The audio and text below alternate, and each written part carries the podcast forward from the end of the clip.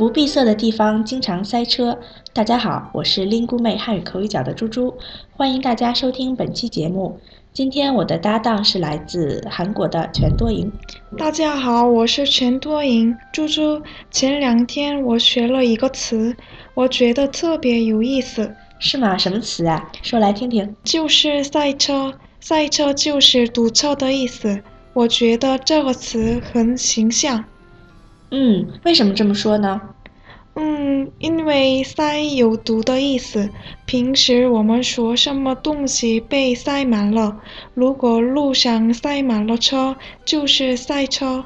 嗯，还真是，你说的非常好。这个字读塞，医生的时候，除了你说的这个动词用法，还可以是名词，用来表示堵住东西的口的那个东西，比如瓶子的塞子。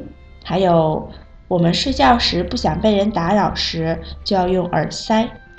啊，明白了，耳塞就是把耳朵塞住的塞子。没错，你的这一句话就包含了这个字的两种用法，非常好。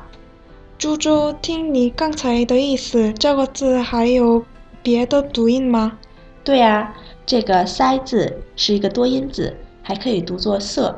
塞和塞的意思差不多，只不过啊，塞一般用于书面语中。嗯，我们说两个比较常用的词吧，堵塞和闭塞。嗯，闭塞是什么意思，猪猪？闭塞啊，闭塞可以是指堵塞不通的，还可以用来表示一个地方，嗯，比较远，交通不方便，比较偏僻。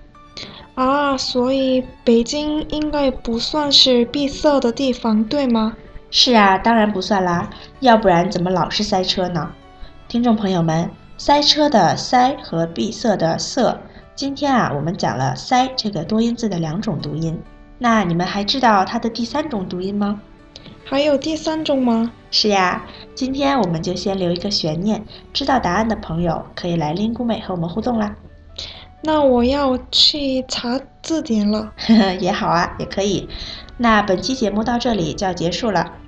不闭塞的地方经常塞车，你听明白了吗？